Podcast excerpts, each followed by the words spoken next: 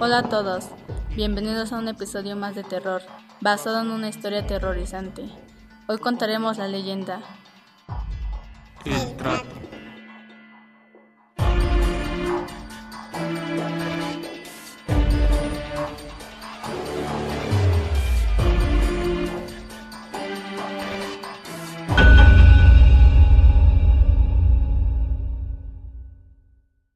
Hice un trato con el diablo. El trato era simple. Yo podría hacerle unas preguntas, a cambio él acortaría mi vida. No importa, pensé. Si lo que sospechaba era cierto, valdría la pena. Aún con miedo empecé.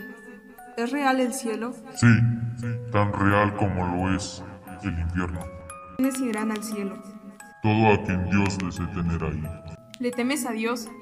Un poco nervioso traté de explicar mis intenciones. No quería hacerlo enojar, pero él calmado aceptó mi pregunta. Cuando Dios me creó, eliminó mi capacidad para sentir miedo. Es más, no puedo sentir muchas cosas. ¿Qué puedes sentir? Dolor.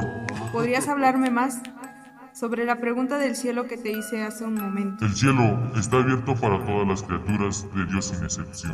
Entonces, ¿tú también puedes entrar en el cielo? Podría, ¿Por qué no lo haces? porque cometí el pecado más ofensivo.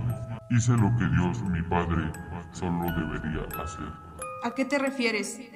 Pregunté y por algún motivo empecé a sentirme mal. Me refiero a la creación. Creé a mis ángeles a mi imagen y semejanza, así que la culpa recae en mí. Mis ángeles están encausados en crear sufrimiento y destrucción, por lo cual Dios dictaminó que sus almas sean confinadas al infierno. ¿Tus ángeles son los demonios? Obviamente, además, no puedo irme al cielo sin mis creaciones, pues ellos estarán sufriendo.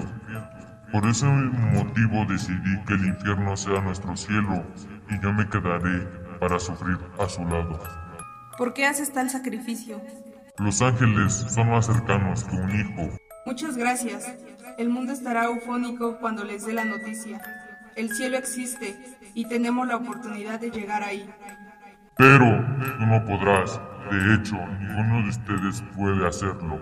Mi voz se tornó temblorosa, pero pude decirle, ¿no fue eso lo que dijiste? Lo que dije, No entiendo.